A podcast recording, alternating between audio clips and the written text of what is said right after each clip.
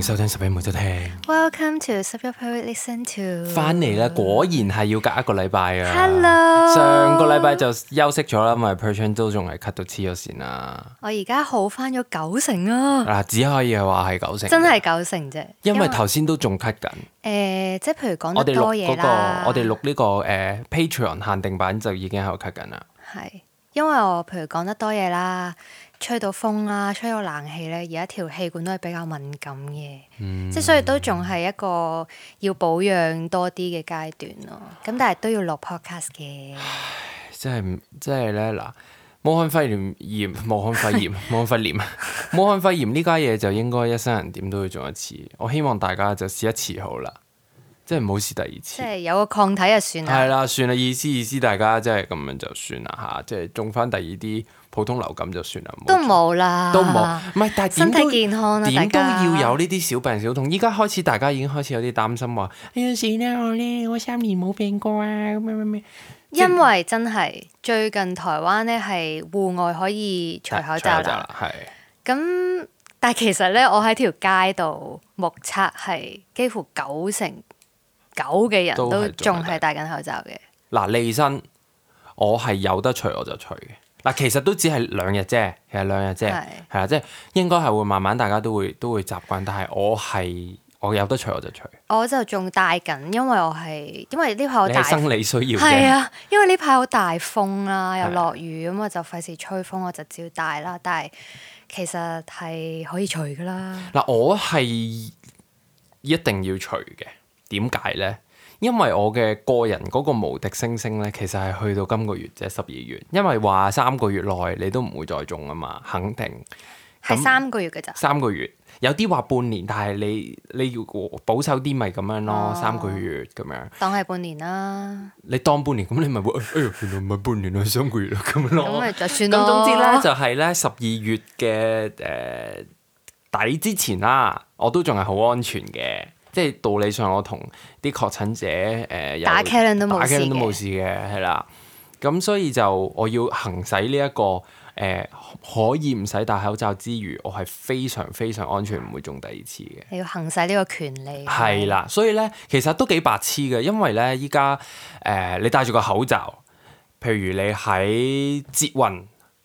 出嚟去一個餐廳食嘢咁樣，咁你喺捷運度要戴啦。好啦，出到嚟你就一出你第一嘟出即刻除，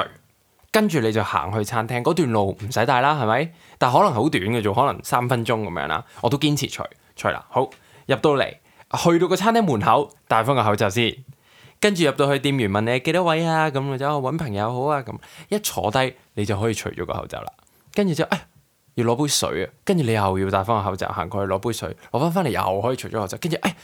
屙尿啊要。咁你又要除咗個口罩， 唔係戴翻口罩去屙尿。即係總之咧，總之咧就係你個口罩係不停咁樣戴戴除除、戴戴除除嘅。好好玩啊！好好玩，但係我都堅持，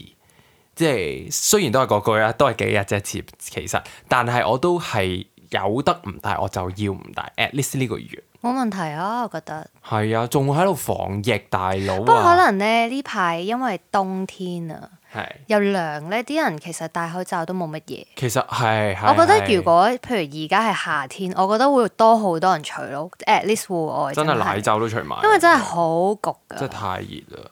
所以就呢個開始咗我哋吓、準備後疫情時代啦，嗯台灣都，然後咧，我我有個好無聊嘅嘢想同同大家分享啊。係咩啊？即係最近我好開心嘅，就係、咧，我同阿 Perchan 我哋都轉咗着嗰啲誒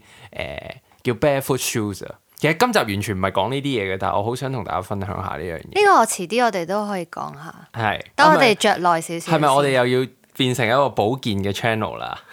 冇事啊？ 定係因為我哋開始老啦，所以開始關注呢啲嘢？但我覺得唔係嘅，我覺得我唔係因為老。咁我講翻呢一個呢一、個 barefoot shoes 先。係咁總之咧，顧名思義咧，就係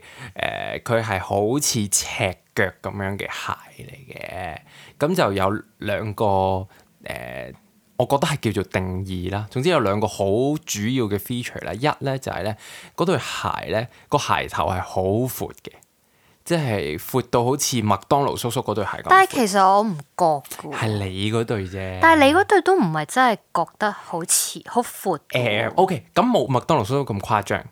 係收翻少少，但係都係往緊嗰個方向㗎啦。即係比即係較 at least 闊 at 啲 least 你唔會見到有尖頭嘅 Barefoot Shoes 啦，係係係係啦。第二個 feature 咧，亦都係超重要嘅就係咧，佢係冇底嘅，佢係冇鞋底嘅，即係冇嗰個鞋跟啊。嗯，係啦，即係譬如女仔高踭鞋啦，或者男仔嗰啲誒皮鞋，咪都係會濺起咗個嗯個腳嗰個腳踭嘅咁，就冇呢兩係就冇嘅，完全係平嘅，薄ít ít 咁樣嘅。咁誒、呃、詳細講咧，就大家一定會眼瞓嘅，大家自己去 search 下啦。但係咧，總之就係、呢對鞋係會令到我哋嘅腳可以。即係啲腳趾可以自然啲咁樣喐啦，健康啲係啦，啊健康啲，即係越 natural 啲咁樣喐。然後我先突然間發現，係喎，其實我哋對腳咧咁多年嚟都係俾啲嘢紮住嘅，係啊。即係由你對襪開始已經係 drip 咁樣夾埋咗啦。所以而家咧，我哋係換過晒啲襪㗎。係你襪都我換，哋係買嗰啲五指襪咧，係同埋我發現係好難買㗎，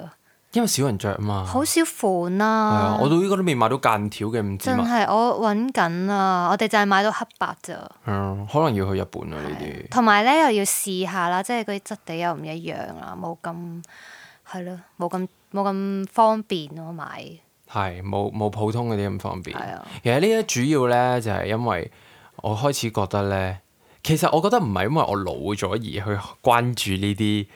保健嘅議題，而係如果佢早十年咧，我都係會好有興趣，因為我成日咧好想咧挑戰嗰啲誒個社會一早講咗俾你聽嘅一啲嘢。然後我突然間發現其實唔係咁噶，我就話嗱係咪啊？係咪啊？嗱，都話啦。咁反叛小子係啊，嚟即係總之我每逢有機會話到俾我聽，原來唔係咁嘅，嗯我就會嗱係咪啊？最新研究係咁啊咁啊，咁當然即係有有好多唔同嘅講法啊，或者你係信邊一門啊，即係等於其實連維他命 C 係咪真係醫到感冒都好多人有唔同嘅意見啦，係咪、咁所以就，但係我就對呢啲好有興趣嘅。咁但係難得呢有樣嘢就係、哇 Barefoot Shoes 咩咩健康咩，但個樣又好靚啦，靚到係點咧？靚到係我買，我話買，跟住 Per Chan 就誒喺、個網度睇到，咦都幾靚喎，買埋啦，OK。跟住之後到咗咯喎，真係着完好中意啦，欲罷不能啦。跟住而家 Per Chan 即刻買多兩對，仲要係每個人買多咗兩對，係啊，我哋買係咗即時啊，情侶鞋啊！ 即時嗱，呢個我真係我估唔到我係咁中意嘅。係嗱，唉咁樣越講越長添，唔緊要啊，咁因為咧我只腳咧係其實我只腳咧係比較誒瘦啲、窄啲，好大家薄。幻想一部 iPhone Four，唔 係啊，好賤啊 你！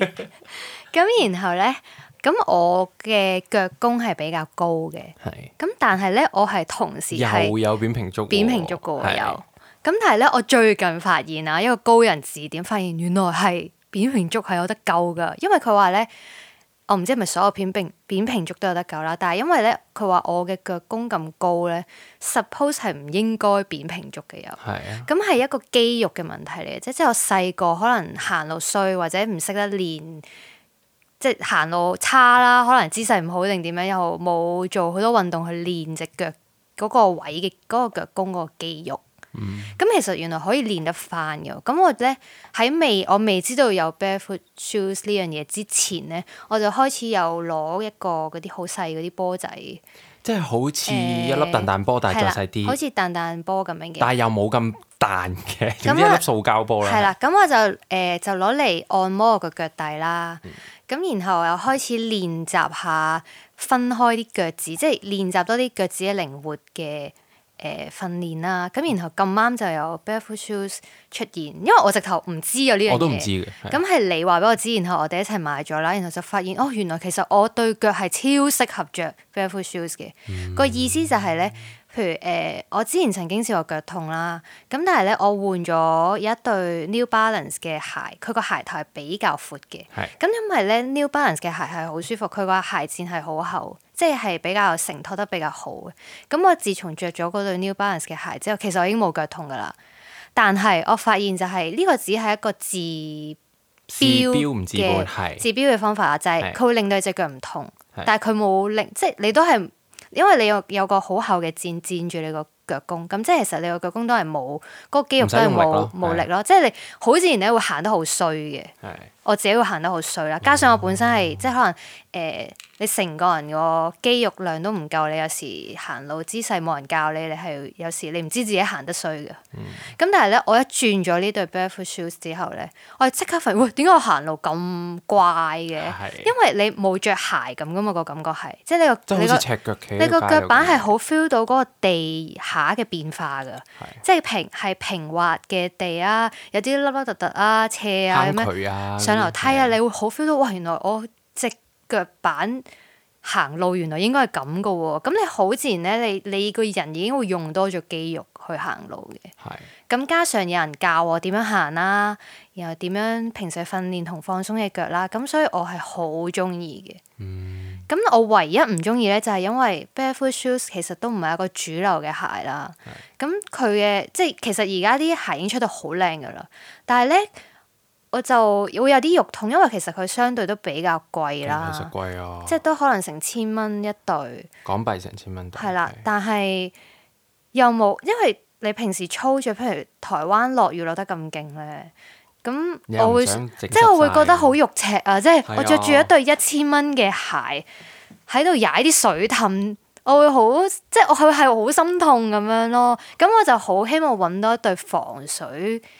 但係又個樣又靚嘅 barefoot shoes，呢個我會努力揾嘅。係，因為咧，可能大家依家個腦唔係好諗到究竟咩係嗰啲 barefoot shoes。其實咧，唔知大家有冇見過啲行山嘅人咧？早幾年好興咧，着嗰啲五指嘅鞋。頭先我冇講啲五指襪嘅，嗯，嗰啲、五指鞋啊，嗰陣時我係哇好核突啊！點解會着啲咁嘅鞋嘅咧？咁原來係係好好嘅，即係就就係、你可以好好咁樣。誒佢佢哋行嗰啲山山間嘅時候咧，又可以啲腳趾可以靈活咁喐啦，嗯又可以 feel 到個地下啦，即係找實佢哋啊係啦，可以找下咯。晒個地下啦咁樣。咁依家咧呢啲誒新嘅 barefoot shoes 只係佢改良咗個樣啦，冇咁冇咁誇張啦，唔使五隻腳趾咁樣啦，即係有啲係出到係誒、呃皮鞋咁樣噶，嗯，真係可以你着完全你着西裝係一滴一滴問題都冇好嘅。神奇。係我而家咯着緊嗰對鞋咧，係完全唔覺得一係，啲都唔似，即係可能你要望耐啲，覺得咦點解咁扁嘅呢對鞋，即係個底咁扁，喺側邊睇啲人先會覺得，咦你呢對係咪一對特別嘅特鞋。別嘅鞋嚟㗎？有冇人留意過啊？有啊我真係啊！ ？Bonnie 問我咯，哦，佢望到喎，佢望到你你係咪着嗰啲嗰啲大腳大腳嗰啲？哦嗰啲鞋啊咁可能佢佢醒啫，係啊，即係你就咁立一立係真係唔覺嘅。係啊，哦我覺得好靚㗎。係唔覺嘅。我係肉痛啫嘛，因為係落雨啊咧，跟住揼到即係好心痛，我成日都要捽對鞋啊咁樣咯喺係度。啊，即係咧呢個就倒翻轉令我諗起啊，其實細個咧買埋買埋嗰啲鞋咧都幾唔健康。我而家係有啲即係之前有啲鞋其實自己都好中意啦，係但係又例如呢唔係好捨得掉，即係有啲 Nike 我波鞋我中意，但係其哇啊實你有佢係對滑板鞋着都未我着知過，啊，嗰對係我之前買㗎，即係買咗兩個月咁嘅咋，我未着過落掂都地，未掂過啊但係其實佢個頭係窄㗎。 ！Oh no！但係我係唔捨得咯，呢啲真係因為可能着嚟影下相算啊啦。嗱，因為咁嘅呢啲鞋咧，着到最尾咧，誒、即係有啲人咧一路着一路着着着好多年咧，其實你只腳會慢慢去翻一個自然嘅 shape 嘅，嗯，就係咧你個腳趾公其實係會誒、少少好似 U 字形咁往往外翻，而唔係往裡面懟埋紮埋一齊往外嘅。其實你望下嗰啲 B B 仔嗰啲腳就知㗎啦。係啦，B B 仔嘅腳就係健康嘅係啊，腳最啦。天然嘅咁樣啦。跟住咧，所以其實最終咧，你嗰啲普通嗰啲鞋係會冇用咯，係會著唔到嘅。係啊，全部都做唔到，但係唔緊要啦，你咁冇咁誇張遲啲先啦嘅係，冇咁誇嘅，你着多陣先啦。係啊，因為玩滑板嗰陣咪攞嚟影下，相咯，唉，攞嚟攞嚟玩下咯。即係咧呢個又係我哋即係最近成日都喺度喺度研究喺度睇嘅嘢啦。即係覺得如果嗰樣嘢係同時佢又誒、呃照顧到你嘅健康。嗯，即係因為詳細講，我哋真係要下次開一集出嚟講嘅。咁但係總之就係呢樣嘢對你個腳又好啦，同埋你嘅腳又好，然後一路會影響到你成個係 posture 都好好啦，係啊係啦咁樣啦。同時又照顧到呢樣嘢，同時又照顧到佢誒又幾靚啦。佢啲鞋其實係有啲，哇！我係好中意嘅。即係就算你同我講佢係唔係呢啲咁嘅鞋，有冇嗰個功能性都好，我都覺得佢好靚，因為我不嬲都係中意嗰啲闊頭麥當勞叔叔鞋嘅。同埋其實真係唔唔講，其實你唔係好覺㗎，係啊，係啊，係啊。你唔係好覺呢對係一對健唔係啊康不過嘅鞋有人咯都有人，我 post 過出嚟，有人都話哦，咁似誒周星馳 踩踩人哋踩扁人哋只腳咁樣嘅咁樣，咁都但好我嚟緊買，等緊嚟嗰幾對鞋係唔係咁嘅樣嘅？靚啊，好靚嘅 真即係，係嗱，呢啲就叫做同時兼顧到我哋嘅需求誒健康，又滿足到我哋嘅購物欲，然後係啊又有美學咁樣係啦，啊係啦。咁然後咧，但係咧，我哋最近亦都做緊另一樣嘢，我哋呢集完全係講緊健康嘅啦，係係啦。咁咧，誒，我哋做緊另一樣嘢就係誒，我哋睇緊啲醫生啦。誒，簡單嚟講就係我哋睇緊啲醫生，然後佢就叫我哋誒改變下啲飲食啦。咁其實一路我都係對呢、個誒、調整飲食呢樣嘢係有啲興趣嘅，嗯即係我都知知地知知地啦嗰啲嘢嘅，係啦、即係譬如話誒誒你幾時食碳水化合物啊？即係應該要放放喺幾時食啊？即係個次序係啊，次序啊，或者係邊啲碳水化合物係係比較好啲？譬如話你食個番薯，一定好過你食食個公仔麵㗎。嗯大家都係碳水係啊，即係譬如呢啲啊咁，我都有少少誒興趣，嗯即係覺得好得意啊！即係啊點解人呢個機器，你你放咩燃料入去，佢就會得出一個咩結果？嗯咁、加上一定係因為身體開始有少少嘅小毛病啦，嗯一定有嘅，大家都有嘅。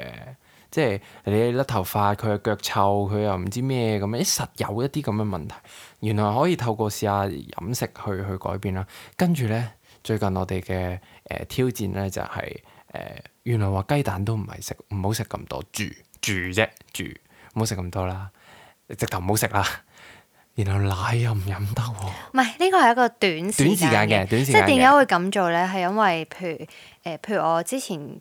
啊其實到而家即係 cut 咗好 耐啦，氣管即係其實佢係一種過敏嚟嘅，屬於。係咁然後咧，我前排食咗好多西藥咧，又有少少引起我有少少皮膚濕疹翻發。嗯少少輕微啫。咁我就同醫生講啦，咁然後佢又建議我就話，其實呢啲屬屬於過敏嘅嘢咧，其實你係可以誒、呃用三個禮拜度去戒一啲食物，係咁其實可能你就會好快就會見到原來你嘅症狀會好返好多嘅，即係呢個係最基本嘅嗯概念嘅嘅概念啦係，即係佢入面好複雜嘅，但係呢個最基本啦。咁其實你噏得出㗎啦，就係、奶、蛋、gluten。 gluten 係啊，誒、原來咪糖啊、係啦加工嘢啊嗰啲糖啊嗰咯，啲咯，即係基本呢啲你你你戒誒，同埋豆啊係。黃豆啊嗰豆啲係豆腐啊嗰啲，係啦，你就戒三個禮拜。咁佢就話好多人戒完三個禮拜其實都好翻好多㗎啦，嗯，然後先再慢慢去 test 下究竟你嘅身體係對邊啲食物特別敏感咧，即係。即係而家係叫你籠統咁戒晒啫，係啦，全部戒晒，嚴格等你咁戒咗歸先零咁樣，係啦，，咁然後你先可能可能佢會叫我，我話你呢個禮拜不如試下淨係試下食蛋啦咁樣，咁睇下有冇反應。哦會，哦，其實以前咧食有食物敏感嘅人咧都會咁做嘅，即係譬如你做咗啲食物敏感嘅 test 啦，假設你唔係所有食物都敏感先啦，因為原來咧你做一個 test 係所有食物都敏感嘅話咧，其實係一個腸漏症嘅症狀嚟嘅，嗯即係個意思係呢個測試係唔準啊。係即係你你個腸漏嘅關係咧，係會令到誒、呃即係你個身體係入咗好多佢本身應該要消化咗或者係唔應該入嚟嘅嘢，佢吸收咗，所以點解你對個身體就會嗯咩嚟㗎？呢啲不如打佢咯，咁樣啊係啦，，即係免疫力失調嚟嘅。咁但係當你嘅身體歸零，即係譬如當你戒咗一個月呢啲食物之後，你再做一個 test，其實同你之前做嘅 test 嗰個結果係唔一樣嘅。嗯咁你先會比較準確去知道究竟你身體真正對嗰啲食物敏感係邊一啲咯，即係唔係真係咁多嘢唔食得係係嘅。係係咁誒係啦，咁所以通常咧有食物敏感之後嘅做法就係你戒一輪啦，嚴格咁戒啦，乖乖地啦，即係等你嘅身體嗰個發炎程度減到最低先，然後你再去每個禮拜逐逐樣樣 test，即係你唔好一次過又食翻晒，因為咁樣你揾唔到係係係邊樣先係敏感。咁有啲人可能係對豆敏感，有啲人可能係對奶敏感，但係有啲人可能係哇！你對真係你對奶敏感嘅粟啫，米敏感。係咁係即係要咁樣慢慢，即係要用時間去慢慢試嘅。但我覺得咁樣係好事，同埋係理性嘅。係因為我之前就係覺得，即係我幾年前有做過嗰啲 test 啦，嗰陣我真係乜都唔黐識線啊得。嘅檸檬又話唔得啊，但係因為你如果你係好長時間咁樣戒晒所有嘢，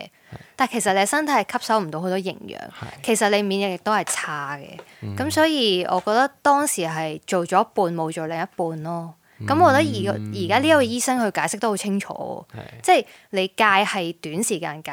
戒到咁嚴格，但係你之後其實係可以逐樣逐樣食翻，或者你去 test 下邊啲係特別敏感，咁你咪就住嗰啲嘢，嗰啲嘢唔好食咁多咯。嗯即係其實係一個，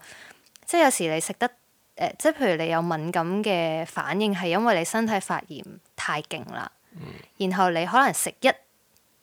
樽即係一杯一啖奶已經即刻已經死啦嗯奶嘢，但係其實可能你身體發炎嘅指數降低之後，其實你飲奶可能都冇嘢，但係個意思係你要適量咁做咯。可能我就係飲得太多奶，係啊，因為咧，我嗰陣時咧做嗰個 test 嘅時候咧，幾年前啦，我係敏感嘅嘢，我敏感嘅嘢啦，最嚴重嗰啲，因為有分指數嘅。雖然我話係全部都敏感，但係有分最嚴重同埋輕微啦。我最嚴嚴重嗰啲咧係一係我由細到大都冇食嘅嘢，係一係就我日日都食嘅食得嘢，太多嘅嘢，就係最敏感啦。所以其實好解釋到點解你完全唔食嗰啲嘢又唔得啦，係你食得太多又唔得，所以點解人食嘢係要均衡就係呢個意思咯。但係咧，所以就係呃均衡。咩叫均衡啊？係啊，呢個先係最大嗰個課題啊！即係你細個香港嗰啲咁嘅填鴨式教育、常識科或者依家嗰啲唔知唔知咩科嚟嘅，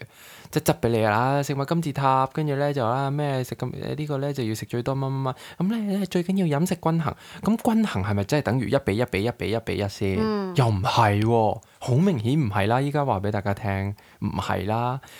咁係咩先？跟住咧，即係喺我做 research，因為我好中意做 research 嘅，好中意亂睇嘢嘅。你根本就係中意睇係啦 YouTube。好中意講睇完。啊啦，咁咧之後就有啲又話。嗱你就唔好食咁多白飯啊！白飯咧精緻啊、澱粉啊，咁樣咧就嗰啲 GI 值好高啊，整死你啊咁。跟住轉個頭，第二條片就係、大家好，我係陳醫師，白飯又抵又好食，又補充你個身體嘅能量，點解唔食咧？咁真係咁，然後喺中醫嘅角度咧，米飯係正氣嘅食物淨係嚟食㗎，多啲。係係啊，啦，跟住嚇點啊好矛盾㗎大佬啊！跟住然後咧話雞蛋唔好食點解？哦，因為咧雞蛋咧即係依家啲啲雞有啲問題啊，可能生出嚟蛋咧有啲有啲荷爾蒙啊。但食咁樣雞又得㗎喎雞又得喎，食多啲雞啊 咁。跟住之後咧，好啦，誒喺唔同角度又又有唔同嘅結果嘅喎，譬如話誒、呃刺激胰島素，即係你你食好多嘢都係，你其實你一食嘢就會刺激胰島素噶啦。嗯好啦，咁又話咧食紅肉咧會刺激胰島素喎，咁就唔好食咁多紅肉，係啦，咁就食雞。喺另一個角度就係、雞咧，因為依家咧全部嘅雞都係啲誒即係牧場養出嚟啊，人嗯打晒工養出嚟針啊打晒針啊，所以咧其實佢係好毒嘅，即係佢話點解雞肉誒擺、一陣就會臭啊？誒、嗯然後呃雞翼一雞肉又一定要煮到全熟啊，牛肉就反而唔使啊咁樣咧，就係、因為佢裡面好多菌啊，所以唔好食咁多雞啊，食牛咧係好嘅。其實嚇點啊，大佬，即係好似好似大家都係好有理據，大家都好 scientific，大家講嘅嘢都係啱嘅，但係擺埋一齊咧係衝突到爆開嘅。跟住呢個就係咧，我覺得我哋開始即係有少少年紀啦。雖然其實都仲係好細個，但係係啊，即係開始你會見到，咦，我以前冇呢啲皺紋嘅喎，我以前誒、呃做兩下運動我就瘦翻晒㗎咯，嗯，依家係你做極都唔會有噶啦。應該話咧，你而家每日做嘅，如果可以維持原判啊，係啊係啊，即係話已你經好做好多好啦嘢維持翻零，係係啦、啊，都唔使話扣分，唔使話減重啊，唔使咩啦。即係我而家要做嘅，譬如每日要做嘅瑜伽量或者運動量，即係計做嗰啲，即係譬如平時喐十分鐘，以嗯前喐十分鐘其實已經好夠啦，我已經見到條馬甲線啦，但係而家係唔得嘅。哇其而實家係係要係要多啲，同埋嗰個強度係要勁啲咧，先會我先會見得翻。哦，原來我要做咁多咁辛苦，流咁多汗，我先先啱啱見翻我之前好嗰條馬甲線，都唔係又係見到添啊！我咪就係咯，我又係呢輪又係咁咯，覺得喂，我都有即係冇武漢肺炎之後，我咪勁扯做運動嘅，OK 啊，咁我嗰啲冇乜即係冇乜你之前嗰種瘦係啊咯，冇啊，即係你嗰陣時一六八咧係係啊，係瘦到即刻係即刻瘦噶嘛，同埋如如果我有一兩日係斷食咧，係直頭係係睇啊好快睇到塊面都裂晒，依家冇用噶，但我覺得係同壓力有啲關係嘅。係一來你個人長時間用腦咧，其實又好難唔食嘢啦，係唔食嘢你就會好攰啦。咁又有壓力咧，個肚又會比較難收入去嘅。其實我依家係啊。我懷疑你做完呢套電影，你就會瘦噶啦，大家記住要睇 啊！呢個 超神經大劍啊！我依家一定要睇啊嘔心瀝血喺度做嗰個配，我未做完。超唔夠時間啊！見到佢每日都瘋癲咁樣，唔係，我頭先我直頭見到一個人啊，即係誒阿張敬軒 post 咗個嗰個 poster 出嚟啦。嗯咁我喺下面就喂嚟咯喂咁樣啦，跟住咧下面有個人覆我喎，咩啊？有個誒、呃、應該係軒公啲 fans 覆我話就嚟有㗎啦，就嚟有啊，等多陣啦咁樣，就同翻我講啊！佢唔知係你做嘅。哇！ 你唔好講呢啲風涼話好唔好？我知就嚟有，整完咪有咯。 而家而家好大鑊噶，即係譬如咧，正正常常同佢落街咁樣啦，買嘢啦，一唔小心講起電影啦、或者工作工作啊啦就會，佢就會即時進入嗰、個哇好大壓力嘅魔啊，超大壓力咁樣，佢係即時啊，嗰日係咪就係我哋去睇醫生嗰個係啊營養師同我哋傾開係偈啊，佢就話啊你工作壓力大，跟住工作，咩工作啊？跟住你講咩工作啊噶？跟住嗰個營養師第二次就話：我唔敢再問唔你啦，哦講唔講啦。我驚啊！ 即係呢個壓力又係啦，即係我之前都有喺我 IG 度咧，我問過大家，其實到到底大家係點樣去處理呢你個壓力？哦可唔可以 up 啊 up 啊快 up 啊？誒、呃真係乜都有嘅，係誒咩話食嘢食嘢食嘢，好多講食嘢啦。which 我覺得一定唔係，at least 我哋兩個 case 一定唔係。我而家覺得食嘢係一個壓力嚟嘅，對我嚟講，即係點樣食得健康、我啊？驚食錯嘢，我驚食錯嘢，太容易食錯嘢啦。係即係同埋，即係譬如好似頭先咁啫嘛。誒、我我出去揾阿 Per，跟住之後咧，我又晏晝冇乜點食嘢，咁我諗住出去揾佢，就睇下可唔可以食啲嘢啦。個餐廳又就嚟閂門啦。嗯咁然後咧，誒、我哋又要去買去 Costco 買嘢翻嚟咁樣啦，跟住咁咪冇時間咯，即係完全冇時間食嘢啦。咁咪唔緊要啦，不如去 Costco 臨尾買完，快喺 Costco 臨尾嗰堆誒、呃食嘢嗰個位，求其買啲嘢食啦。跟住發現係冇嘢食得㗎，pizza 啦，誒、咩牛肉卷啦，誒、有炸雞嘅，但係個炸雞係外面又有熱有狗嗰啲又有唔粉，係得啊啦，熱狗啦。雪糕啊，汽水 全部都唔啱食，食，乜鬼，全部都食唔到嘅。跟住就哇，好辛苦啦。跟住我哋我翻屋企又塞車啦，嗯係跟住佢就係暈低咁樣啦。跟住我又焗到好辛苦，好辛苦，跟住好辛苦翻到屋企啦，係即刻蒸 魚啊，跟住整 整煎牛扒同埋炒啲菜嚟食。係啊，仲要嗰個菜咧，即係平時我真係其實以前我哋食啲菜咪，你咪買一樖，係啊，我哋而家係一人一棵啊，一人一樖啊，一餐一人一基樖啊，本啊。係啊，咁樣先同埋我哋之要前咧，夠咪唔係啊好中意台灣啲菜嘅，但係我哋最近咧克服啦，就係首先我哋喺 Costco 咧會買啲誒嗰 Baby 啲沙律菜 spinach 啊 baby spinach 啦，同埋嗰啲貝比生菜啦，嗰啲係貴啦價。但係因為唔貴價係嘢成日有嘅，所以我見到就會買啦。咁又買牛油果啦，因為係好嘅油脂啦。係咁咁呢個然一定啦。後咁然後就係最近我哋都好中意食嘅就係油菜花啦、芥蘭花咯、係芥蘭咯，同芥埋。蘭係即係雖然同香港嘅嘢都唔一樣嘅，但係我覺得係即係同菜心芥蘭接近嘅菜，咁、嗯我覺得都幾好食嘅，即係用誒橄欖油炒係其實都幾香 嘅。哇，同埋喂講油油啊，真係好多嗰啲。其實同我哋原本今日想講嘅係啊係一啲關係都是但冇，啦但唔緊要，我哋已經開始講到嚟呢度啦，已經 即係嗰啲油嗰啲又係喎，幾鬼煩啊！你又要咧睇下咧，誒、嗰個油咧係咩油啦，咩嗰啲煙點係幾多啦，跟住咧就就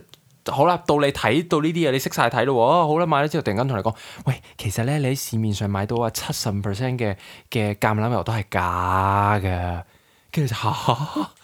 唔早啲講咁。所以你掉咗我哋屋企嗰支，嗰啲係因為嗰啲係啲弱啲嗯嘅嘅橄欖油嚟嘅，係啦。跟住好彩個 good news 係 Costco 買到嘅嘅橄欖油係好嘢嚟嘅，即係好彩，因為你都唔知喺邊度買。我見到有個嘢係 iHerbs 買啊，嗯哦煩唔唔得通你啊煩煮個菜又要去 iHerbs 等五日咁樣咩？不過我係幾中意 Costco 嗰個橄欖油同埋嗰個 avocado oil，係個兩個都係 perfect 啊，因為 avocado oil 係冇冇味冇味啊，係。即係橄欖譬油如就好有時重味，你，我覺得炒菜用橄欖油係幾香嘅。係但係譬如有時有啲嘢食，我而家噏唔出係乜添。有時你未必想有嗰陣橄欖油嘅味，係啊我覺係啊得就可以用 avocado oil。乜？譬如你整叉燒咁都唔應該有嗰啲味係啦係啦啦係啦，無啦啦有啲橄欖味咁樣。跟住之後咧，又以引致到去嗰、個誒、呃個廚具啊，嗯，即係譬如咧 p e r c h a n 依家佢缺鐵啦，個人即係欠呢一種嘢啦咁。跟住我就醒起係喎，之前咧啲人唔係好中意買嗰啲 l a c o s e t 嗰啲咧咩鑄鐵鍋啊乜嗯鬼啊嗰啲咁嘅，原來佢仲有個好處係嗰個鍋具自己本身啊。你每次煮嘢咧，佢都會釋放咗少少嘅鐵出嚟嘅，係可以咁做嘅咩？係喎，係好㗎，係好嘅。即係當然佢唔係成，佢梗係唔係成嚿鐵咁樣，喂你食咗嚿鐵佢啊，即係唔係咁啦。咁係咪要賣啊？其實就係嘅，睇下咯，開係咪始好睇下貴㗎？貴都唔係個重點，係麻煩要打理，因為要養鍋噶嘛。 O K，即係嗰啲你每次煮完咧，又要搽層油，然後再燒佢，哦燒到佢飆晒煙喎。講緊唔係就咁樣興一興揾個火機揦揦嗯 OK，係啦。即係開始就即係一睇呢啲咧，就其實好多嘢睇嘅。係啊，跟住然後咧，好啦，然後去到最基本啦，水咧。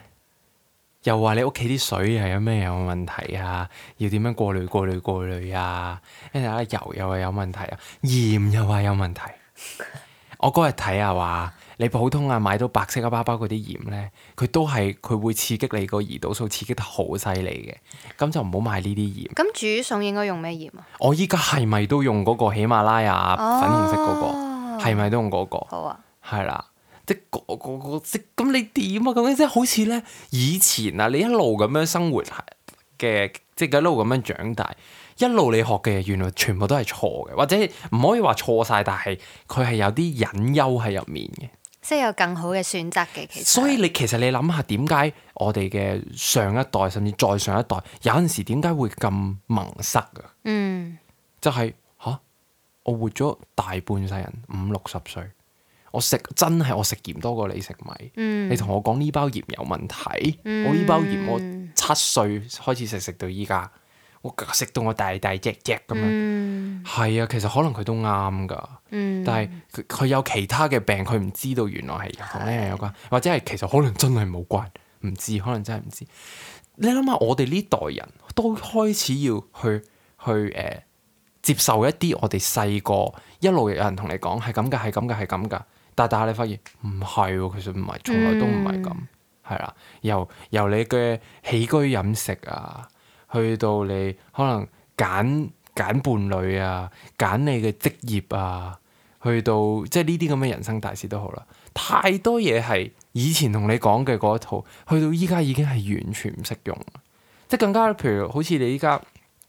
話晒你都係 marketing 嘅人才，你都知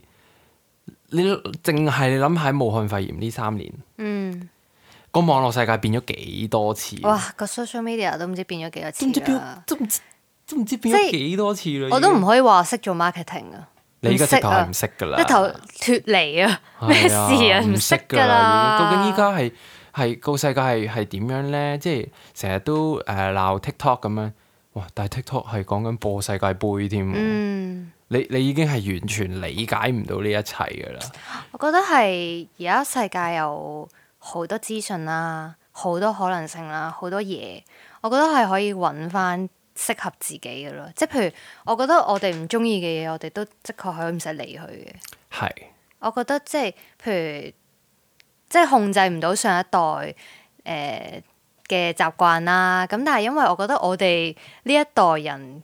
嗰個 adapt 嘅能力係好高嘅。係我覺得尤其是香港人應該係好靈活㗎啦，即係去學一啲新嘢，接受一啲新嘅嘢，所以我係好 surprise 係我去到今時今日都仲有好多嘢係學到咯，同埋我唔知啊，即係佢覺得我真係我咁多年我唔知有 barefoot shoes 呢樣嘢，直到你話俾我知，直到我你我同我講咋。我都係睇 YouTube 突然間推俾我咋，係啊，直直到你同我講先知道，吓原來可以咁嘅咩？吓原來係跟住咧，原來默默就會發現身邊有啲人其實都曾經有着過或者擁有一對 barefoot shoes 嘅運動鞋或者之類嗯例如我哋阿表哥阿 James 啦，唔知係唔知點解咧，我睇親嗰啲嘢，我成日以為自己有好特別咁樣係啊有啦有，有天大嘅肺，哇！原來有咁嘅，跟住我問 James 你有冇聽過 barefoot shoes？啊有啊，我着過，好痛啊！跟住我係覺得哇，其實都仲係有即係仲係好多新鮮感嘅，係即係對於生活啊。即係譬如我，我其實係一個唔識煮嘢食嘅人啦，但我懷疑我呢、一個，我有好好咁諗下嘅，真係今日啫，我好好咁諗下，點解我會對煮嘢食咁冇興趣咧？究竟呢個冇興趣係咪真係嚟自我？我發現未必係，可能係我媽咪唔中意煮嘢食，佢由細到大同我講唔中意煮嘢食。嗯，同埋係細個，譬如我入廚房，佢會叫我哎咧出翻去啦。佢話第時有排你有排你嗯有煮，排你即煮啊嗯係嘅佢話你細個唔好搞啲咁嘅嘢咁樣。咁、所以我覺得我對於整嘢食好煩呢樣嘢係咪我一個唔屬於我嘅嘢咯？啊我今日突然間諗到就係、所以點解你我頭先你見我今日睇 YouTube，我喺度睇地中海飲人哋睇 meal prep 啊嗰啲嘢，我就係想睇下啊，我點樣用我自己嘅方法去 approach 呢樣嘢咯。因為既然我而家睇緊一個醫生營養師，佢建議我身體應該要食啲乜，咁我有啲嘢即確唔食得，我有一個好 limited 嘅選擇啊，所以我而家就諗，我喺啲咁有限度嘅選擇入面，我應該點樣去準備我哋每日食嘅嘢，而唔好咁悶咧？因為你日日食同一樣嘢，其實你好快就好想死噶啦嘛。係咁然後我就用我而家係用我自己嘅方法去，即係譬如我會唔會試下將啲嘢切晒，然後炒咁樣，即係我係用啲簡單係啊，啱我嘅方法去係啊做。啦。咁而令到我唔好咁抗拒呢樣嘢咯，嗯因為我今日就係突然間有個新嘅發現，就係呢樣嘢，嗯所以我先喺度，所以我先會同你落去買餸啦。跟住我會睇下，不如我想買啲乜，我想整啲乜，即係我想揀啲我處理到我想食嘅嗯嘢，然後咁樣去開始咯。咁係好啊，我可以唞下啦。係啊，係啊。跟住我今日咧食咗一個好好食嘅蒸魚蒸魚啦，咁係原來唔係好複雜嘅啫係喎。啊跟住我就話不如聽日咧，我望下你 點做，係跟住我就可以做啦。因為咧，我今日咪炒咗個菇俾你，你覺得係幾好好食食啊好食嘅。啊其實呢個咧，我喺 Bonnie 度學翻嚟噶。係啊，但係其實一咁但係㗎咧，因為咧人哋即係你就咁同我講要點做，我係唔知，即係我個腦係對於煮嘢食係冇 official 嘅。你同我講嗰陣，但係因為咧 Bonnie 煮嗰陣，我企喺佢隔離望住佢煮，嗯咁我就見 pick 過 up，我就 pick up 到哦，原來其實落呢幾樣嘢咧就好食㗎啦，同埋唔好炒咁耐，唔好落太多油。嗯咁、然後我就原來咦又得喎，我今日已經落得太多油啦，我覺得係可咩以再少 OK 啊啲。 OK 啊 OK 啊，再乾身啲會好味啲，跟住我就覺得嗯，其實我係可以從旁咁樣望下望下，嗯。試下試下咁樣咯。頭先講嗰個蒸魚，我可以好快咁教大家，我都係抄型嘅啫，唔抄好到啊晒，。我哋遲啲再講啊，啊。好啦好啦好啦好啦好啦好啦，咁我哋哦遲我啲再講講啦。太多啦，今係日啊，太講得太多啦，呢集究竟係咩嚟 我㗎？哋講健康咯呢集嚟我講。啊本身完全唔係想講呢樣嘢㗎。今日今集本來想講嗰樣嘢咧 p e r Chan 咧已經喺佢自己嘅 Patreon 嗰度講咗出嚟啦。咁啊，大家記住去佢嘅 Patreon 嗰度睇下啦。咁同埋我哋即係呢個誒十一每週聽咧，每集都有一個隱藏嘅內容嘅。咁就喺你十一嘅 Patreon 嗰度，咁啊，亦都去支持下啦。我哋兩個完全係咧，即係我真係覺得我哋唔係好擁有好多資源嘅人啦。啊 係係啦，但係我我哋兩個係對生活好有誠意嘅人嚟嘅。係啊，即係我好努力去學下生活嘅，其實真係、係啊即係由由搬咗嚟台灣之後，要重新學過好多嘢啊，去到要學煮嘢食啊，去到乜乜乜啊咁樣，去到去到今日都仲，喂其實真係仲有好多嘢喎、你突然間又同我講對鞋又有得搞嗯嘅，跟住始同你講，你知唔知咧？其實男人係唔應該着底褲嘅，因為咧你扎住咗你個你個細佬啊，咁你應該要着裙嘅，which 係真嘅，好似話其實男人係應該我着好裙似嘅聽。你講過係，啊，跟住就下點啊，大佬啊，太多嘢要學啦。咁啊，繼續留意住我哋呢個 podcast 啦，咁我哋咧每隔一輪咧就會突然間有啲新嘢同大家講啦。跟住咧喺呢個誒、呃手機啊、電腦旁邊咧聽緊呢個 podcast 嘅朋友仔啊，嚇、我做住咯，大佬幾多年前知啦，你唔係而家先知啊嘛。可唔可以講多啲俾我知啊？係咯，你有啲咩奇你怪嗯咩？知道咩話俾我知可以啊？講定俾我聽先啊！搞到我咁遲先知，唉，嚟緊啊！我仲要開始啊，要研究下打機嘅嘢添哦，啊！呢個再之下後次再先講，講下。次先講好啦。今集時間差唔多，下個禮拜再見，拜。拜。